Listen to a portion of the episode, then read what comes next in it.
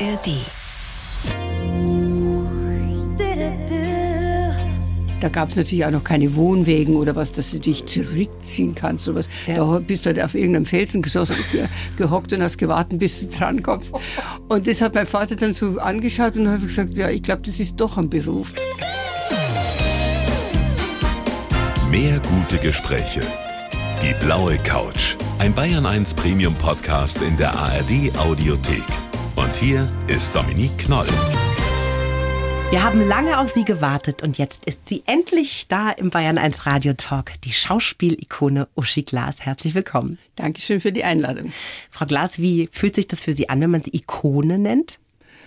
Ja, ein bisschen eigenartig, ehrlich gesagt, weil ich denke immer, die Ikone ist schon was Geschnitztes irgendwie, steht irgendwo rum, eine Maske und so ähnliches und so. Aber hat sich irgendeiner einfallen lassen und dann sagen es die anderen nach, dann muss man halt damit leben. Ja, aber ich habe mir das auch überlegt, was sage ich da? Und da dachte ich, einfach nur Schauspielerin wäre mir einfach zu wenig gewesen. Ne? Wenn man sich, Ja. ich habe mich jetzt sehr mit ihrem Leben beschäftigt, in dem Buch rumgelesen, dachte ich mir, das ist so viel. Da muss man sich ja vor so einem Gespräch schon Gedanken machen, worüber rede ich denn mit der Frau Glas? Weil es gäbe ja wirklich für fünf Stunden. Ne? Ja, Und es ist toll, dass Sie sich Zeit nehmen in dieser Woche, Gerne. weil das ist eine sehr volle Woche für Sie. Ihr neues Buch kommt raus, Ein Schätzchen war ich nie. Und Sie bekommen auch einen Orden verliehen, den Bayerischen Verfassungsorden am Donnerstag. Mhm. Bedeuten Ihnen denn solche Auszeichnungen was? ja, man freut sich natürlich, dass man eine Auszeichnung bekommt und es ist ja auch eine Ehre, würde ich sagen. Und ja, also es ist nicht so, dass ich sage, ist mir eigentlich egal. Es freut mich, wie ich den Brief bekommen habe. Habe ich gedacht, ach, das freut mich. Ja, also, und dann ist es auch wieder gut. Das ist ja vor allem auch für eine ganz wichtige Arbeit, die Sie seit vielen Jahren schon machen. 2009 haben Sie den Verein Brotzeit e.V. gegründet, versorgen da mittlerweile um die 400 Schulen in ganz Deutschland Ja. mit einem Frühstück für Schüler und Schülerinnen aus sozial schwachen Milieus, die eben hungrig in die Schule gegangen sind. Wie ist denn das eigentlich losgegangen? Wie sind Sie da überhaupt hingekommen, sich Ja. darum zu kümmern? Das war eigentlich ein Bericht in Bayern 2, ein Radiobericht. Und es war ein wunderbarer Tag in München, blauer Himmel, wie heute auch. Und da bin ich gerade so durch die Stadt gefahren, Ludwigstraße hoch, werde ich nie vergessen, die gelbe Theatinerkirche habe ich gerade so im Blick gehabt. Und da plötzlich kommt wie ein Blitzschlag dieser Bericht, wo man sagt, in der reichen Stadt München gibt es zwischen 3000 und 5000 massiv hungernde Grundschulkinder. Und es hat mich so betroffen gemacht und mich so erschüttert. Also der Satz war, als ob der für mich gesprochen gewesen wäre, ja, so, weil er mich so getroffen hat, weil ich gesagt habe, ah, München ist schön, so und plötzlich tschuk, kommt dieses Ding daher. Und das hat mich nicht losgelassen und ähm, dann bin ich nach Hause gefahren, habe das meinem Mann erzählt und sagt, das kann ich nicht glauben, das gibt's so nicht, das, also das kann doch nicht sein, ja.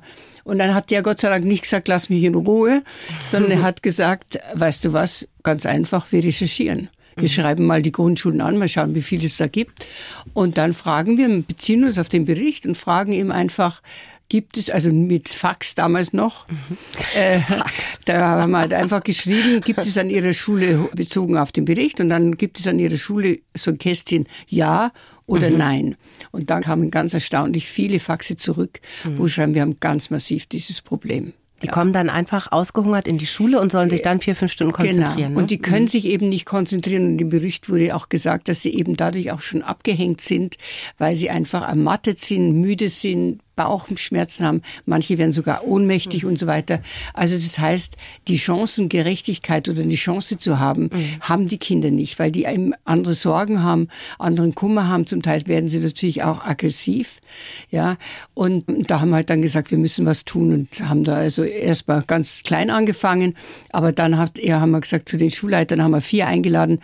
Leiterinnen haben gesagt, was können wir denn machen? Und hat eben eine gesagt, ein tägliches Frühstück vor Schulbeginn. Das wäre mein größter Traum. Und so ist unser Baby Brotzeit entstanden. Und ich muss das jetzt vielleicht auch nochmal klären. Es ist nicht Brotzeit, was wir unter Brotzeit verstehen, sondern wir haben es so gesehen, dass wir sagen, wir geben den Kindern Brot und wir geben den Kindern Zeit. Ach, schön. Weil das ist zum Beispiel, was die Kinder ganz, ganz toll schätzen. Wir versorgen also weit über 15.000, wir sind jetzt schon bei 16.000 Kinder. Und für die Kinder ist es unglaublich wichtig und die saugen das auf, dass sich jemand für sie Zeit nimmt, mhm. dass sie ein schönes Frühstücksbuffet vorfinden, dass sie sich mit ihren Schulfreundinnen und Freunden da mhm. hinsetzen können. Und sie werden versorgt von Seniorinnen und Senioren, die sozusagen Familienersatz, in dem Fall Oma-Ersatz sind. Mhm. Und das ist eine unglaublich tolle Symbiose eigentlich. Ja weil unsere älteren Damen ein großes Herz haben für die Kinder und die Kinder sind den Damen und den Herren, die da das Frühstück machen, sehr, sehr dankbar. Und dadurch gibt es eine unglaublich angenehme Stimmung.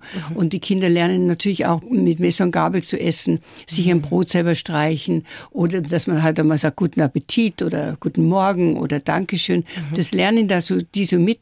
Und man merkt, dass die Kinder auch darüber stolz sind, dass sie merken, ah, das sagt man so, ja. Oder wir haben Kinder, die waren noch nie an einem Tisch gesessen, das kann man sich nicht vorstellen, mhm. oder, oder haben einen echten Teller vor sich oder so. Mhm. Und wenn sie es dann aber so lernen, dann finden sie das ganz cool, dass Na sie klar, das auch die können. fühlen sich dann zugehörig. Da ne? gehören sie und dazu. kriegen ja viel ganz mehr genau. dann als Essen. Liebe, ja. Aufmerksamkeit, Zeit. Ganz ne? genau. Toll. Schauen Sie da auch manchmal selber noch vorbei? Ja, klar. Ja? Ja, ja, ja. Ach, schön. Ja, ja. Und da sind alle ganz immer, aufgeregt, oder? Ja, das sind, ja, jetzt sind sie aufgeregter am Anfang. Also wir sind ja jetzt 15 Jahre alt geworden. Mhm. Und also in der ersten Zeit und dann Jahre später auch, wenn ich da halt eine Schule besucht hatte und hat die Schulleiterin gesagt, schaut mal Kinder, da kommt heute die Uschi Glas, die macht es möglich, dass ihr jeden Tag euer Frühstück bekommt. Sagt mal Danke. Dann haben die so gesagt, Danke Uschi Glas, weil die haben gedacht, wie? Zu uns kommen ja die, meine, die Senioren, die unser Frühstück machen, die kommt da vorbei, was soll denn das sein, ja?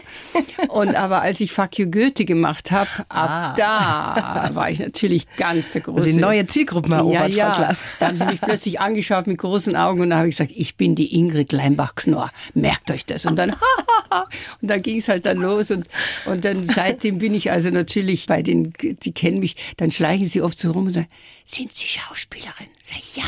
Ah und dann geht's los. Ja. Also das ist für mich auch eine große Freude immer und wenn ich damit auch den Kindern ein bisschen mhm. Freude machen kann, mhm. ist es genauso gut. Klingt ganz schön schön, mhm. echt. Ich kann es kaum glauben, Frau Glas, dass Sie 80 Jahre alt werden, jetzt ja. am Samstag. Sie strahlen eine Energie aus und ich habe das Gefühl, Sie haben diesen Elan und dieses Bedürfnis dabei zu sein, da ist kein bisschen weniger geworden, oder in den letzten Jahren? Nein, ich will gerne am Leben teilnehmen. Mhm. Das versuche ich auch in meinem neuen Buch auszudrücken, mhm. dass ich einfach mit dabei bin. Ich bin interessiert an dem, was passiert. Jetzt im Moment ist die Welt natürlich wirklich total außer Rand und Band durch die Kriege. Es ist furchtbar und trotzdem bin ich nicht bereit, mich auszuschließen oder zu sagen, ich kenne Leute, die sagen, ach, ich schaue gar keine Nachricht mehr. Das hilft mir nicht weiter, mhm. weil ich möchte mich gerne engagieren. Ich möchte möchte auch etwas tun. Und äh, für mich ist wirklich wichtig und für mich ist es eigentlich essentiell, dass ich was zu tun habe, dass ich, dass mein Kopf arbeitet, dass mhm. ich, dass ich einfach auch überlege, was kann man besser machen oder kann ich wo helfen oder so. Das ist für mhm. mich total wichtig und das beflügelt mich auch. Ja, ja. Sie gehen ja auch jeden Sonntag auf die Straße ja. für die israelischen Geiseln. Ja, ja. Wie viele Menschen sind da unterwegs? Ja, leider sind es viel zu wenig. Ich mhm. vermisse mhm. auch sehr viel. Also äh, Münchner Bürger sind meine jüdischen Freunde Freunde natürlich, aber ich finde es viel zu wenig. Mhm. Und wir gehen, Ein paar hundert, ne, wahrscheinlich so. Ja, mhm. also 300, manchmal sind es 400, aber mhm. am Anfang, als wir anfingen, da am 14. Oktober, da waren vielleicht 50 Leute da. Ein Anfang. Ein Anfang wenigstens, mhm. ja. Mhm. Und ja, das machen wir und wir haben immer wieder neue Strecken. Mhm. Und äh, nächsten Sonntag gehen wir ab 16 Uhr vom Königsplatz weg, wenn vielleicht da jemand mitgehen will, interessiert ist. Hören jetzt sehr viele Menschen. Ja, weil ich glaube schon, dass es eben auch für unsere jüdischen Freunde ein, äh, auch toll ist, dass man halt Solidarität erklärt, ja. Und mhm. das, dazu muss ich ehrlich sagen, bin ich doch immer ein bisschen enttäuscht, wie wenig Menschen da sich hinstellen. Mhm. Wenn es schon wieder darum geht, dass man Mut haben muss. Also im Moment finde ich, muss man überhaupt keinen Mut haben. Aber wenn man halt zu lange wartet, dann braucht man tatsächlich Mut. Mhm. Weil alles hat mal einen kleinen Anfang, ja. Oh ja. Und ich finde auch die ganzen Demonstrationen gegen rechts, das finde ich alles ganz, ganz, ganz wichtig, dass man sieht, hier gibt es doch eine Menge. Mhm. Und zwar eine große Menge, die dagegen ist. Aber wenn halt immer die Leute still sind und schweigend sind, mhm. dann entwickelt sich was, was wir alle nicht haben ja. wollen. Und das ist ja tatsächlich so. Also ich war äh, vor kurzem auf der Theresienwiese, als ja. Dieses Lichtermeer äh, genau. äh, da stattgefunden hat. Und das ist natürlich schon was, was einen da auch echt ein bisschen ein bisschen tröstet. Ja. in dieser ganzen Ja. Unruhe. Ja. Wo geht unser Land hin? Wo geht die Genau. Politik Ja, hin? Und da ist man dann in einer Masse von Menschen, die, die- da die auch solidarisch sind. Genau, ja. Und das hilft einem Und schon. übrigens war ich ja auch bei der Lichterkette vor, vor ewigen Zeiten dabei. Ja, ach, und es war da- auch so.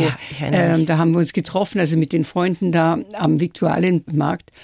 Und dann haben wir so geschaut, da waren erstmal nur drei, vier, fünf, sechs Leute nur. Und ich dachte, Gott, was wird denn das? Und dann ist es ja eine solche Sensation. Damit die größte Demo, die München je gesehen hat. Das ne? hat, ich habe später, viel später erstmal die Helikopter, also die Hubschrauberaufnahmen gesehen. Und da siehst du München wirklich in diesem Licht, ich kriege gleich jetzt noch Gänsehaut, mit diesem Licht an mir, mit dieser Solidarität, das war so toll.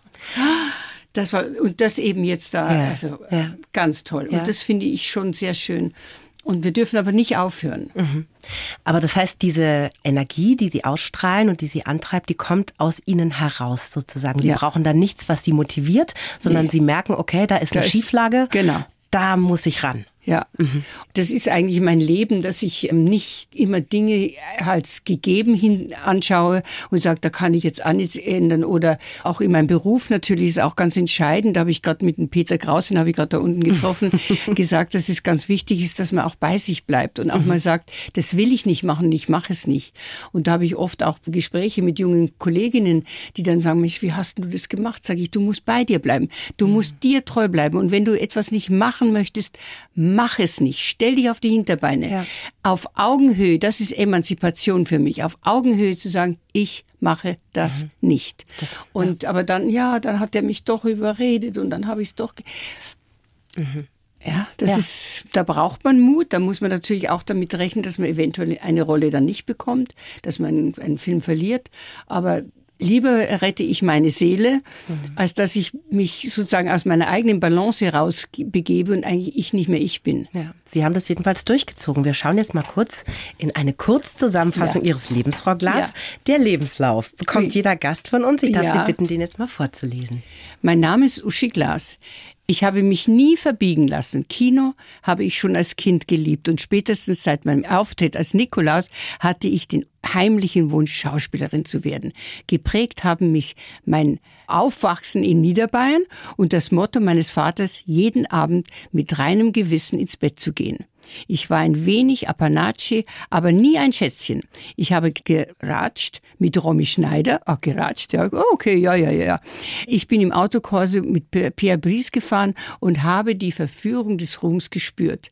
Meine Höhen habe ich genossen. Durch die Tiefen habe ich mich gekämpft. Ganz und gar nicht aushalten kann ich Ungerechtigkeit. Und ich kann es nicht ertragen, wenn Kinder morgens hungrig in die Schule gehen. Wie immer im Leben habe ich deshalb angepackt. Denn was ich verändern möchte, das verändere ich auch. Und vor allem, was ich verändern kann. Ja, mein Wunsch für die Zukunft, noch lange mittendrin zu sein. Jawohl. Gut. Gefällt ja, Ihnen? das kann ich unterstreichen. Ja. Super, das Ja. ist schön.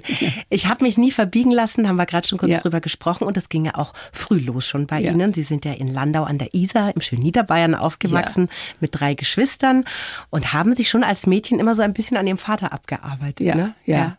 Also mein Vater war ein, eigentlich ein, ein, wirklich ein guter Vater, aber er war sehr streng und er, die Regeln waren das. Wahrscheinlich war das in der Generation ja auch so, so üblich. Und der Vater hatte das letzte Wort. Das war bei uns so. Und auch, da konnte auch meine Mutter nichts mehr sagen. Also es war, er hat gesagt, wann die Diskussion zu Ende ist. Und das hat mir schon, obwohl ich das jüngste Kind war, das hat mir von Anfang an unglaublich gestunken. Ich habe mir gedacht, wieso hat der das letzte Wort? Wieso denn? Warum? Nur weil er zu groß ist und, und so? Und ich habe auch darüber nachgedacht, beim Recherchieren oder beim Niederschreiben des Buches, dass es vielleicht auch daran lag, dass ich meinen Vater ja erst mit drei Jahren kennengelernt habe. Ach so. Der war in Kriegsgefangenschaft und meine anderen Geschwister haben den Vater schon gekannt. Und ich bin, sagen wir mal, ich gehe jetzt davon aus, dass ich 43 gezeugt wurde. Und dann ist er halt wieder in den Krieg gegangen, kam dann nicht mehr nach Hause. Und dann kam der 47 nach Hause. Und dann kommt da so ein Riesenkerl, so ein Riesenmann, der war sehr groß, mein Vater. Und mischt sich plötzlich da in die Familie ein. Es kann sein, dass das, weil die, meine Geschwister, die kannten ihn natürlich, natürlich. klar. Weil als die Respektsperson, als natürlich, Vater. Natürlich, ja. und, und die, mhm. meine Schwester war sechs Jahre älter als ich oder mein Bruder fünf Jahre und meine andere Schwester vier Jahre mhm. und ich natürlich als Nesthäkchen hinten dahergekommen, habe natürlich nichts gewusst. Ganz was anderes. Das dann. kann sein, dass da so ein Restwiderspruch ja. schon da war. Mhm. Ja. Aber Sie hatten trotzdem ein liebevolles Verhältnis. Er hat Sie immer Zwergerl genannt. Ja, mit Zwergerl. So süß, Na, ja, mein Vater war eigentlich ein großer Fan von mir, eigentlich schon. Er mochte mich gut leiden und hat, ich war immer Zwergerl, Zwergerl, pass auf und so, weil ich natürlich die kleinste und die jüngste war. Aber ich muss mit, mit ihm schon, ich habe versucht zu diskutieren und es endete leider Gottes natürlich sehr oft im Streit, also in, mhm. in späteren Jahren natürlich vor allem. Mit ihrer Mutter waren sie ja sehr eng. Ja. Ihre Mutter, die musste konvertieren. Das musste Ja. man damals noch, wenn man heiraten wollte. Und sie ist dann evangelisch geworden Genau. für ihren Vater, damit sie heiraten konnten. Das kann man sich heute gar nicht mehr vorstellen. Aber das war dann tatsächlich nicht ganz so einfach als eine der wenigen evangelischen Familien in Ja, Landau. natürlich. Also wir waren, mein Vater kommt aus dem Frankenland, der ist Franke und Franken sind ja Auch sehr oft das noch. evangelisch. Ja, auch das noch, in Niederbayern wohlgemerkt. Und meine Mutter ist Schwäbin und war aber aus einer katholischen Familie und eben dann ist sie äh, übergetreten, konvertiert. Und das war für sie in der Familie eine Katastrophe. Also die Familie fand sie, das fanden die unmöglichen evangelischen Mo heiraten, das geht ja gar nicht. Und wir waren dann in Landau an der Isar eben, wir waren also sozusagen nicht einmal Flüchtlinge. Weil es gab natürlich da auch Flüchtlinge, die evangelisch waren, aber das war ja was anderes. Die kamen ja von Schlesien oder was weiß Konnten ich. ja woher, nichts dafür. Ja, genau. Aber die, ja, das geht ja gar nicht. Und dann, und da habe ich mich schon als junges Mädchen so beim Kindergottesdienst so gewundert, weil wir haben ja dann so eine, die Spitalkirche geliehen bekommen. Die katholische Kirche. Die katholische Ah. Kirche, weil es gab noch keine evangelische Kirche. Und die haben wir geliehen bekommen. Und da wurde eben immer nach unserem Kindergottesdienst, zuerst war der große Gottesdienst, dann der Kindergottesdienst, da wurde dann immer die, die Kirche ausgeräuchert. Also mit Weihrauchbusch, mit, den, mit den Ampeln da oder wie man das sagt. Und da habe ich mir als Kind, ich weiß, ich sehe mich sogar stehen da an dem Portal und habe mir den Kopf zerbrochen, was an uns so anders ist, dass Mhm. man hinterher sozusagen unsere Luft, die wir geatmet haben oder was Dass weiß ich, das da beseitigen muss Ja, das muss man beseitigen. Ja. Das ist ja auch Das hat mir schräg. große Gedanken gemacht. Da Ja. habe ich wirklich, also richtig drüber nachgedacht, was das Mhm. sein kann mit uns. Also was man da Kindern auch einpflanzt, das Ja, ist so verrückt. Ne? Hat sich das dann auch in der Schule bemerkbar gemacht? Also weil ich kann mir vorstellen, waren Sie dann im, gab es da evangelischen Religionsunterricht? Nee, wahrscheinlich nicht, oder? Ja, später erst. Später ja, erst. tatsächlich später Ja, erst. ja. Mit dem Pfarrer Hell dann. Da haben wir dann, wir haben dann irgendwann eine Kirche gekriegt. Also Konfirmation hatte ich dann schon in der evangelischen Kirche, aber davor, die ganze Spitalkirche hat uns ziemlich lang, also sozusagen haben uns ja auch im- immerhin ein Kirchenhaus oder Gotteshaus zur Verfügung gestellt, dass wir da unseren Gottesdienst machen konnten. aber trotzdem, wie gesagt, ich habe das, ich weiß gar nicht, ob das anderen Leuten aufgefallen ist. Das ist ja wirklich verrückt. Der Film, der hat Sie ja schon relativ früh fasziniert. Gab es denn da in Landau überhaupt eine Möglichkeit? Gab es da ein Kino? Haben Sie da Zugang gehabt? Da gab es die Isar-Lichtspiele und mit dem typischen roten Samt, schweren Oh. Samtvorhang, wo man da reingegangen ist. Und da habe ich mich oft am Nachmittag reingeschlichen, weil ich natürlich gar kein Geld hätte. Und meine Eltern hätten es auch nicht erlaubt, dass ich ins Kino, ins Kino geht man halt nicht. Und da habe ich mich oft reingeschlichen und die Kinobesitzerin, die Frau Filzmeier, weiß ich ihren Namen noch genau, die hat bestimmt mich beobachtet. Die hat bestimmt gesehen, jetzt ist die Uschi schon wieder da. Und dann haben wir halt das so reingewurstelt in den Samtding und dann bin ich hinten, also hinten rein, nicht vorne und dann habe ich zuschauen können. Das ist süß. Und dieser Wunsch, selber Schauspielerin zu werden, wann ist der denn in Ihnen erwachsen? Wissen Sie das noch? Ja, ich habe eben da schon auch bei der, unserer Nachbarin, die um äh, ihre, das war keine Dachterrasse, das hat Dachal geheißen. Und die hat gesagt, da oben könnt's Spielung machen. Und dann habe ich da schon zum Teil meine Einakter vorgeführt. Manchmal haben wir auch gemeinsam was erfunden. Mein Vater hat dann das Bühnenbild gezeichnet und gemalt. Und dann haben wir halt ein Fünferl verlangt Eintritt und dann haben wir halt gespielt. Ja. Das ist aber ja sowas Kindliches, ne? Ja. Da hat der Vater wahrscheinlich noch keine Sorge haben müssen, Nein, dass die Uschi nein, mal durchdreht und. Schauspielerin werden. Aber es war natürlich so, ähm, sagen wir mal, das wächst so schön langsam heran. Und dann mhm. hat man natürlich, ich habe eine Freundin gehabt, die auch Uschi hieß, die hatte zu Hause alle Zeit schon Filmrevue oh. oder wie, und dann Bravo schon. Und was halt schon damals gab, so der, es war so großformatig, es waren die ganzen mhm. Stars drin, Brigitte Bardot und ich weiß nicht was, und Sophia Loren und wie sie alle hießen. Und da, da drin blättern. Mhm. Und da mhm. habe ich schon so immer gedacht, Mensch, das wäre doch toll, wenn man sich da verkleiden kann und wenn man da spielen kann. Und ja, also geträumt schon aber unrealistisch natürlich, weil ja. du weißt ja gar nicht, wie soll das gehen, ja. Ja, ja. Und das erste Mal Ihren Eltern gegenüber artikuliert, dass Sie das gerne machen möchten. Wann haben Sie das? Das habe ich erst artikuliert, wie ich schon bei meinem ersten Film war. Oh, da lief ja dann sehr viel im Underground, ja. kann man sagen. Äh, da habe ich dann inzwischen schon in München gewesen und dann habe ich ja dieses Angebot bekommen, da so eine kleine Rolle da beim Edgar Wallace Film zu spielen. Mhm. Da war die Dunja Reiter und die Susanne Die Geschichte Ciao. müssen Sie jetzt bitte aber erzählen, wie Sie da mit Ihrer forschen Art zu Ihrer ersten kleinen Rolle gekommen ja. sind. Ich war also in Dingolfing, wo ich damals gelebt habe. Wir sind dann voneinander weggezogen nach Dingolfing und da war ich im Tennisclub und da wurde ein Film gedreht. Mhm. Also eine Aufnahme mit einem Clubtennis und wir haben die um Dingolfing rumgedreht und so. Und da kam ich halt mit jungen Leuten dann ins Gespräch, Filmleute, Kameraassistenten, so, ja, was machst denn du? Und so, wie man halt so umgeht als junger Mensch, so, ja, sag ich, ich gehe demnächst auch nach München und äh, ja, sagen die, wenn du kommst und, und rufen uns doch an, dann gehen wir vielleicht mal was essen oder was trinken und so.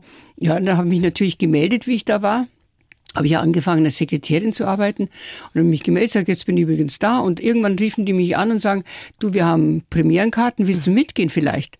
Boah, Premierenkarten, ja, da gehe ich mit, mhm. ja. Und dann war, habe ich den Film gesehen von äh, die Geschichte von Arthur Schnitzler, der Reigen, und da haben wir so die, darüber diskutiert, also so in, in unserem Kreis, also mit mhm. den Freunden von mir. Und dann habe ich gesagt, die eine Episode hat mir überhaupt nicht gefallen, fand ich irgendwie blöd. Es ist so konstruiert gewesen. und plötzlich kommt da also so ein Mann daher und sagt, was denn, verstehen Sie was von Film? Und dann sage ich, ja. Und dann hat er gesagt, was gefällt denn nicht? Und was gefällt denn nicht? Da habe ich gesagt, das finde ich unlogisch und das fand ich Ding. Und das fand ich auch nicht so gut gespielt. Er sagt, sind Sie Schauspielerin? Sag ich, noch nicht. Und dann hat er gesagt, würden Sie schon was zutrauen? So, ja, natürlich, ja klar und so. Also so ging das los und habe natürlich gedacht, nie gedacht, dass da, nee, weil ich habe gedacht, das sage ich jetzt einfach, ist so mhm. wurscht.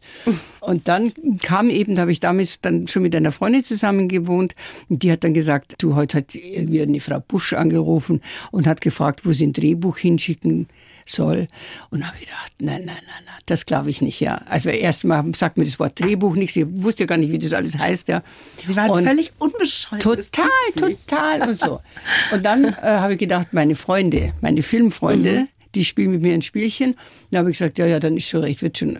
Kam aber dieses Buch stand da drin, die Rolle der sowieso. Und da habe ich wieder geblättert, ach da, aha, mh, mh. Ja, und dann rief eben dann äh, der Aufnahmeleiter an, der wusste ja alles die, die, Titel nicht, aber der war das, und hat ihm gesagt, kaufen Sie sich eine Fahrkarte und fahren Sie nach Hameln. Ja.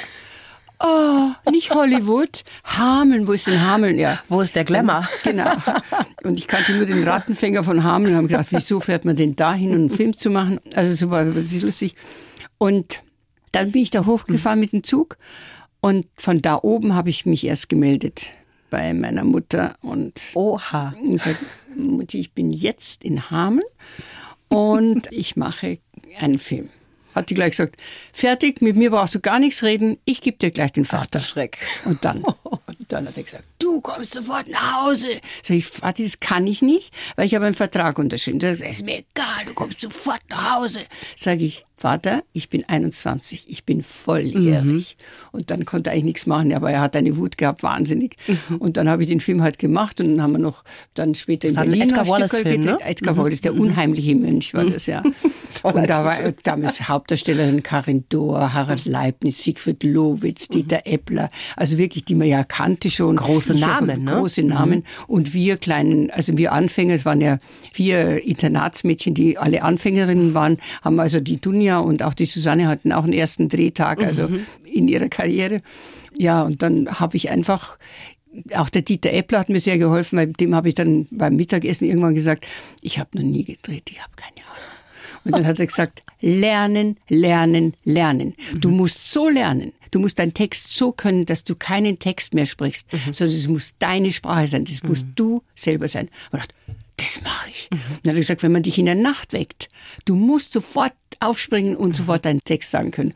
Das war für mich eigentlich eine gute Grundlage, mhm. um zu verstehen, und das mache ich heute auch noch, bis ich den Text nicht so habe, dass ich nicht mehr denke, was muss ich sagen, sondern das ist dann plötzlich mein Text, das ist meine Sprache. Fließt aus ihm dann raus. Ja, genau, mhm. es fließt mhm. einfach raus. Mhm. Und das war der Dieter Eppler, der mir da geholfen hatte. Mhm. 1966 kam der große Durchbruch Winnetou und das Halbblut Apanachi. A Star is Born, sowas stand dann in den Zeitungen. Ja. Da ging es so richtig ab. Ne? Ja, ja. Wie hat sich das denn auf Ihr Leben ausgewirkt? Was hat sich da alles verändert für Sie? Also es war natürlich erstmal ganz toll, dass ich, ich bin zu Probeaufnahmen dann gebeten worden nach Berlin mhm. und da stand so eine äh, lauter Mädchen mit dunklen Augen, schwarzen Haaren und so, habe ich gedacht, oh nein, die möchten alle, alle, alle, oh Gott, oh Gott. Naja gut, lange, kurzer Sinn, ich habe es dann bestanden und dann habe ich natürlich gerade Pierre Brice, Lex Barker, also Winnetou-Filme haben ja alle Was gekannt. Für Stars und auch, ne? gedacht, Gott, deswegen. Und jetzt mit, oh, können Sie reiten? So, ja, reiten kann ich und so, ja, Gott sei Dank. Also das war schon mal gegeben alles. Und dann halt nach Kroatien fahren mhm. und dann in dem ehemaligen Jugoslawien und dann damit, und Götz George war mein Verlobter. Ja, und dann mit diesen Superstars da drehen. Mhm. Und ich muss aber sagen, die Erfahrung habe ich gemacht im Laufe der Zeit. Ich habe so oft mit ganz tollen Schauspielern, also mit mhm. ganz großen Leuten. Und die waren immer total normal. Mhm. Der Pierre war total freundlich. Der Lex war total, also nicht so, ach, da kommt so eine Anfängerin, sondern die haben immer gesagt, wenn du was brauchst, wenn irgendwas ist, wenn du dich unsicher fühlst, sag es, wir machen, also wirklich Toll. so, boah, ja. richtig äh, total in die Familie aufgenommen mhm. und nicht so irgendwie, ah, mal schauen, was die da, ja. Mhm. Und es hat riesengroßen Spaß gemacht für mich und durfte auch in meiner Freizeit immer meinen Kuban reiten und mit dem üben und so. Also war ganz toll. Und da haben mich übrigens meine Eltern besucht. Und da hat mein Vater gesehen, in der Früh um vier Uhr aufstehen, mhm. dann in die Autos, die ganzen LKW, es musste damals alles mit noch die großen Scheinwerfer hoch bis in die höchsten Berge hoch. Harte und so. Arbeit. Und harte Arbeit, mhm. sau heiß. Da gab es natürlich auch noch keine Wohnwegen oder was, dass du dich zurückziehen kannst oder was. Ja. Da bist du halt auf irgendeinem Felsen gesossen, gehockt und hast gewartet, bis du drankommst. Und das hat mein Vater dann so angeschaut und hat gesagt, ja, ich glaube, das ist doch ein Beruf, ja. Weil er gedacht hat, ja, wie machen die das? Irgendwie ein Film mhm. und so. Mhm. Und dann hat er gesehen, wie mühsam das ist, bis du halt Damals haben wir vielleicht gedreht am Tag drei Minuten, vier Minuten. Weil es ist immerhin Spielfilm erstens. Ja. Und damals wurde wirklich auf jede Wolke geachtet oder das Na geht klar. jetzt nicht, wir müssen jetzt warten oder so. Und dann geht's wieder los und dann machst du halt so eine Reizszene, also sich zehnmal hintereinander, oh weil es halt Gott. nicht hinhaut. Nochmal groß, nochmal klein, nochmal total, nochmal so. Ja. Oder es haut sonst was nicht hin. Und da haben wir ihm alle eigentlich doch Respekt abgerungen, meinem Vater. Und da hat er seinen dann, Frieden dann gemacht. Dann auch hat damit. er seinen Frieden gemacht, schön, ja. Schön. Ja.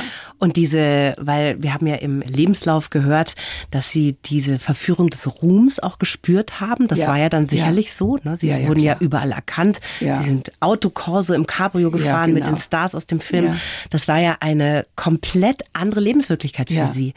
Wie sind Sie denn damit umgegangen? Ja, ich habe eigentlich da wieder an meinen Vater gedacht, der immer gesagt hat, du musst immer in den Spiegel schauen können. Mhm. Benimm dich so, dass du am Abend in den Spiegel schauen kannst.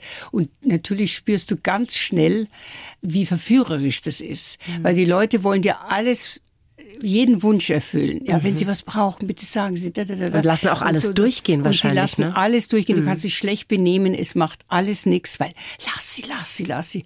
Und das wollte ich gar nicht. Ich habe immer, ich habe immer gewusst, du wirst da zwar jetzt verehrt, aber das bist ja nicht du. Mhm. Das bin ja nicht ich, die Uschi, die private Uschi, sondern das ist halt jetzt die Rolle der Apanaci oder später das Schätzchen oder so. Und da musst du eben schauen, dass du selber dein Kritiker bleibst, dass du selber deine Kontrolle hast und sagst, das ist nett, die Leute sind mhm. freundlich und die meinen es ja auch gut, ja. ja, ja. Aber lass bildet dir nicht ein, dass du jetzt aus dem Grund, nur weil du, äh, sagen wir, was darstellen darfst und es vielleicht auch hinkriegst, dass du dich deswegen erhebst und glaubst, du bist was Besonderes. Mhm. Das ist, ich sage immer, was ist, Was ist es? Ich habe einen schönen Beruf, den ich wahnsinnig gern nach wie vor ausübe. Ja. Das ist schon mal für mich ein Geschenk, ja. So, und damit hat sich's eigentlich schon. Und wenn ich dann erfolgreich bin, dann freut's mich, weil ich mache den Film auch nicht für mein Ego, sondern ich mache den Film fürs Publikum. Und wenn die Leute das mögen, was ich mache, dann freue ich mich auch. Aber das ist so eine ganz normale private Freude, dass es gelungen ist. Und ich sage nie, ich bin immer vorsichtig und eigentlich demütig. Ich sage nie, ja, das mache ich einfach, das geht schon. Ich habe immer Respekt vor der Arbeit, die ich mache. Immer und ich möchte so gut wie möglich machen. Und nicht was hinschnurren und sagen, ach, das taugt schon so. Das kann ich nicht. Ja, ich glaube, Sie haben gerade zwei ganz wichtige Punkte erwähnt, nämlich dieses eine, ich mache den Film nicht für mich, sondern fürs Publikum. Und das ist wirklich ganz wichtig. Und dieser Ruhm, das bin ja nicht ich, das ist ja die Figur, die ich da verkörpere. Genau, ganz Und genau. ich glaube, wenn man sich das immer wieder klar macht Genau. da- und trotzdem eine hohe Erfolgswelle reitet, dann behält man diese wunderbare Bodenhaftung, die sie ja auch auszeichnet. Genau. Bis heute ist das ja, Ja, so. Ne? also das ist mir einfach, ich will auch Mensch bleiben. Ich möchte auch, sagen wir mal, ich gehe auch einkaufen oder wie mein, mein, allererstes Theaterstück habe ich mit Johannes Hesters gemacht und der war ja dort ein, äh, damals ein Superstar und meine Mutter, als die gehört hat, du spielst Theater, was machst du? Ja, ja ich spiele mit Johannes Hesters. Ah, die Mutter, nein, mit Johannes Hesters. Ah, ich habe gedacht, was ist jetzt los? Ja. Und der Johannes Hesters, der war so, der hat gesagt, also er hat mich gefragt, was hast du denn gemacht? So, ja, ich bin heute auf der Kühe gegangen und habe den Schafe. Du darfst nicht auf die Straße gehen. Dich darf kein Mensch sehen. Ein Star muss unsichtbar bleiben. Gott. Hab ich gedacht, um Gottes Willen, uah, ich will am Rhein spazieren gehen, wenn ich Zeit habe oder so. Ich will äh, das machen. Der hat gesagt, nein. Dann schaffst du das nicht. Du musst für die Leute unerreichbar sein. Und das war vielleicht früher so, das kann schon sein, oder, oder ich bin's halt nicht. Ich wollte das nie sein. Ich will nicht irgendwie, also ich weiß ja, dass manchmal Leute, wenn ich neu in einem Laden bin, also sagen wir jetzt ein Drogeriemarkt, ja, und dann Da schauen doch alle, wenn sie einkaufen ja, gehen, ja. oder? Also wenn ich dann öfter komme, dann denken die, ah, die habe ich schon mal gesehen, ja, ja. Aber natürlich schleichen die dann oft so in den Regalen durch und schauen dann so, ob ich das dann bin, weil sie sich das nicht vorstellen können. Ja. Und werden sie da auch angesprochen? Ja, klar. Und dann gibt's Du machst halt Selfies. Selfies, ja, ja, ja. Und jetzt kaufe ich natürlich auch für meine Enkel kaufe ich Windeln ein. Da gehöre auch so, äh, ja, denken wir, und? Ja. Aber das machen Sie, Sie gehen Supermarkt, Drogerie, Ich mache das, hin. ich mach, und das mache ich aber immer schon extra, Mhm. weil ich will nicht, weil ich glaube, wenn man jetzt zum Beispiel sich angewöhnt und sagt, ich gehe nicht einkaufen, ich gehe auch nicht in den Drogeriemarkt und ich gehe auch nicht Auto tanken oder das oder das. Mhm. Ich glaube, dann entfernt man sich vom normalen Leben. Und das ist nämlich schon auch Ja. eine Disziplin, die man sich erarbeiten muss, dass man halt, dass man angeschaut wird, das ist ja egal, aber dass man eben, sagen wir, die Verwunderung, die da immer in den Augen steckt, wenn sie sehen, dass ich mein Auto selber sauge, uh, ja, manche müssen ja auch wegschauen, weil sie denken, na, das glaube ich jetzt Das nicht. ist sie nie im Leben die Auto- Uschi Ja, Glas ja. an der Tankstelle. Aber, aber ja, aber ich finde, das ist jetzt zum Beispiel, das müsste ich ja auch vielleicht nicht machen. Ich könnte vielleicht das Auto hinstellen und sagen, Ja. irgendeiner soll. Aber ich finde, ich möchte gern am normalen Leben teilhaben. Weil das ist auch so eine Entfernung. Andere Leute müssen ja auch ihren Kaffee einkaufen oder ihr Toilettenpapier oder eben, wenn die Julia sagt, sie bräuchte Windeln, ob ich die besorgen kann oder sowas, dann mache ich das ja selbstverständlich, ja. Und das macht ein Leben normal, finde ich. Hier haben Sie echt Ihre Bodenhaftung bewahrt. Das ist schon wirklich beeindruckend. Sie und der Schauspieler Elmar Wepper waren ja in den 70er und 80er Jahren das Traumpaar im Ja. Fernsehen. Sie haben so viel zusammen gedreht, ne? Ja. In den Serien Polizeiinspektion 1, Unsere schönsten Jahre und natürlich zwei Münchner in Hamburg. Was war er denn für ein Mensch? Weil er wirkt ja immer irre sympathisch in Interviews und so weiter. Ich Ja. denke mal, so war er auch, oder? So war er auch. Der Elmar ist leider von uns gegangen und der Elmar war ein ganz lieber, das hört sich vielleicht ein bisschen komisch an, aber ein ganz lieber, zuvorkommender Kollege, ein ver- zuverlässiger Kollege. Der Elmar war immer präpariert. Der Elmar hat immer seine Rollen beherrscht, hat sie auch in der Art, wie er sein sollte, wirklich beibehalten und er hat einem Vertrauen geschenkt. Und ich hatte Vertrauen zu ihm. Und zwar deswegen, weil wenn man so lang dreht miteinander, man hat ja alle möglichen Szenen, sage ich mal jetzt auch Bettszenen Ja. und so. Und da war der Elmar immer wirklich diszipliniert und nie irgendwie oder irgendwie, der war einfach, Immer Gentleman. dass man immer Gentleman, dass man sich also auch auf die Rolle oder auf die Situation, die man gerade spielt, sich wirklich einlassen kann, weil man weiß, der ist ein fairer Kollege. Mhm. Ja. Und das ist etwas so Tolles, ja. wenn du schon dich selber praktisch zusammenreißen musst, weil du denkst, der ist nicht ganz koscher, der ist mhm. nicht ganz in Ordnung, dann ist es kein gutes Spiel. Das Spiel ist gut, wenn ich weiß, ich mhm. hundertprozentig kann ich mich auf den Elmer verlassen. Aber das heißt ja im Rückschluss, dass es tatsächlich auch solche Momente gibt, wenn man ja, Liebesszenen spielt, dass da Männer sich gehabt. nicht ja, korrekt ja. verhalten. Ja, ja. Wo mhm. du plötzlich denkst, hoppala, das war jetzt ein bisschen, ja, das gibt's natürlich. Und dann oh. ist eine Missstimmung da und dann ist, ist auch Misstrauen da und mhm. dann bist du nicht mehr frei. Und eben, wie gesagt, ich habe mit Elmar so viel äh, schöne Zeit gehabt. Ja. Und es, das ist auch der Grund, warum ich habe ehrlich gesagt unter Kollegen gute Bekannte natürlich, ein bisschen befreundet vielleicht, aber mit Elmar, der war ein richtiger Freund. Ein ganz toller Freund. Mhm. Wir haben ganz viele private Gespräche auch gehabt und eigentlich ein toller, ein ganz toller. Leider ist er schon gegangen ja, jetzt. Das ist wirklich dramatisch gewesen. Dramatisch. Also da waren irgendwie ja. bei uns alle im Team Ach, auch, wir waren furchtbar. so wirklich ja. geschockt, ne? Das ja, kam ja auch aus ja. dem Nichts. Und Sie haben sich am Abend vor seinem Tod noch gesehen, ja, ne? Wir haben Abend gegessen miteinander. Das war auch so für mich unheimlich. Es war irgendwie so, wir waren einmal eingeladen und da konnten wir nicht. Mhm. Das war an dem Samstag. Und dann habe ich gesagt, das tut mir, wir können da nicht, weil wir haben schon eine andere Einladung, kann man unmöglich absagen. Und wir haben es lange nicht gesehen, weil wir haben uns natürlich nicht jede Woche ja, getroffen, na natürlich mhm. nicht. Und dann kommt glatt der Anruf am Sonntag, ja, dann machen wir es am Montag, das Essen. Und ich habe gedacht, äh, ja, dann machen wir ja. Aber also sagen wir normales, was du sagst, okay, dann machen wir es anders mal irgendwann. Ja, irgendwann ein paar Wochen Na, oder so. Sowas, mhm, ja. Mhm. Und da am Montag, dann haben wir gesagt, ja, gut, dann kommen wir. Und das ist für mich so, wenn ich das erzähle, kriege ich noch Gänsehaut, mhm. weil das für mich so, so unglaublich war. Waren ganz tolle Gespräche. Ich habe immer gute Gespräche gehabt mit der Anita, mit dem Elmar, mit, mit Dieter natürlich auch und mit Freunden. Ganz toll. Aber es war da ein bisschen doch auch anders. Und die Verabschiedung war irgendwie, hat, ich glaube nicht, dass wir es jetzt rein interpretieren, sondern es war so. Und am nächsten Tag bekommen wir den Anruf in der Früh schon gleich. Das war es für mich so, also ich musste wirklich Mhm.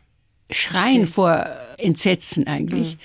weil das konnte ich nicht fassen. Ich konnte es nicht fassen, ich konnte es nicht glauben. Ich war, das gibt's, der Anruf kann gar nicht gewesen sein jetzt gerade. Also der Abschied war inniger als sonst? Ja, ja. Echt? Ja. Er ist ja an einem Herzinfarkt gestorben. Ja, ne? aber ich habe, also ich weiß von nichts, dass er krank war, gar nichts. Und wir waren, haben einen schönen Abend gehabt, wir haben toll gegessen und, und gelacht und war natürlich auch um so über unsere Filmding, wann wir uns mal gestritten haben oder nicht gestritten haben.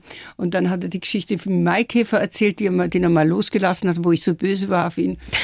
Weil ich den meinen Sohn zeigen wollte und er hat gesagt, ich bin Tierquäler, weil ich ihn, da hat mir ein Mann dann, weil im Maikäfer sag ich, ah Maikäfer, da haben wir in Italien gedreht, mhm. in Venedig und es, ich sehe die Maikäfer sitzen da und denke, ja, Maikäfer, oh, okay, mein Sohn hat noch nie einen Maikäfer gesehen. Und da war ein Gast am Nebentisch, mhm. der hat ihn gefangen dann und hatte mir in ein Gläschen rein und hat in das Gläschen oben, also in die Deckel da Löcher mhm. reingedingst und ein Blatt war mhm. drin und da war der Maikäfer drin. Mhm.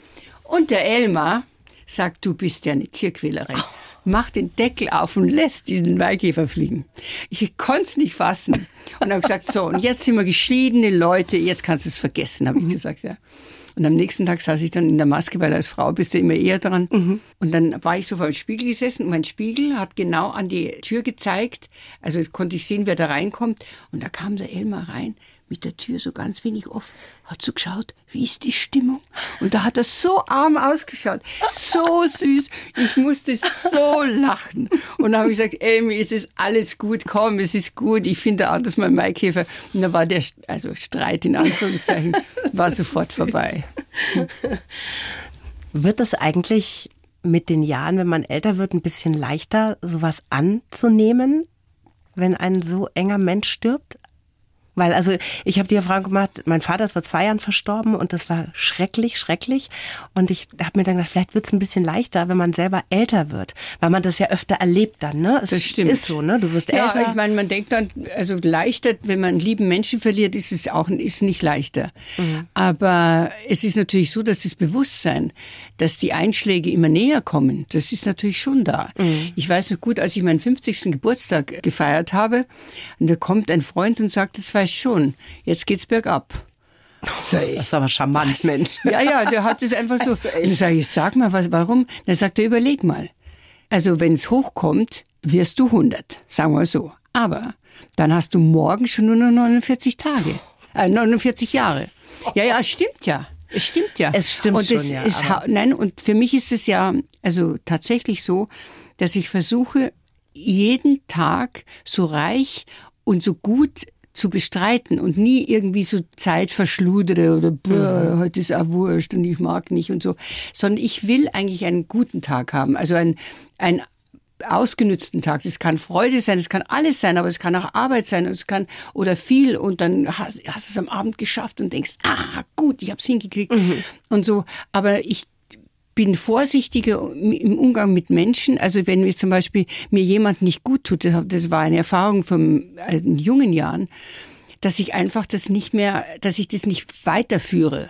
Ja, also du, wenn du zum Beispiel Leute hast, die dann sagen, du, wie ist denn das und das, schau mal, bei mir ist so und so, und die ziehen dir die Energie raus und du gibst die Ratschläge ohne Ende und sagst so, dann siehst du ihn wieder und sagst, du, ich wollte nur mal fragen, sag mal, wie, erzähl nur mal, wie ist denn das und so, wo du wirklich sagst, der Mensch ist irgendwie nicht gut, immer sind alle anderen schuld und immer nie er selber oder er hat- keine Reflexion. Das muss man irgendwann tatsächlich Total. lassen. Das sind so Energiestaubsauger, ne? Das, genau. Ja, ja, und da habe ich ich oft, verstehen. wie ich jünger war, gedacht, pff, was war denn jetzt? Und Mhm. dann habe ich plötzlich gemerkt, dass ich immer noch mal investiere und denke, das muss sie jetzt verstehen. Mhm. Und dann das nächste Mal ist wieder ganz genauso. Und das zum Beispiel habe ich schon gelernt, dass ich halt sage, das, ich bin ja auch kein Prophet und bin auch nicht, kann das, wenn's, wenn ich nicht auch ein Gegenspiel habe, also wenn man sich nicht befruchtet gegenseitig, dann muss man es auch wirklich sein Mhm. Ja, lassen. ja, absolut. Und das sind auch die Errungenschaften des Alters, ne? dass man solche Entscheidungen Erfahrung. trifft. Eben, und dass man das auch macht. Total, ja. Den Mut braucht man ja auch. Ja, genau. Ein Schätzchen war ich nie, so heißt ihr Buch. Das Ja. ist eine Biografie und das Vorwort ist ein Zitat von ihrem guten Freund Elmar Wepper. Ich lese das mal kurz Ja. vor. Entscheidend ist doch, was man aus seinem Leben macht und die Liebe, sie ist das Wichtigste. Jetzt habe ich ein bisschen Gänsehaut.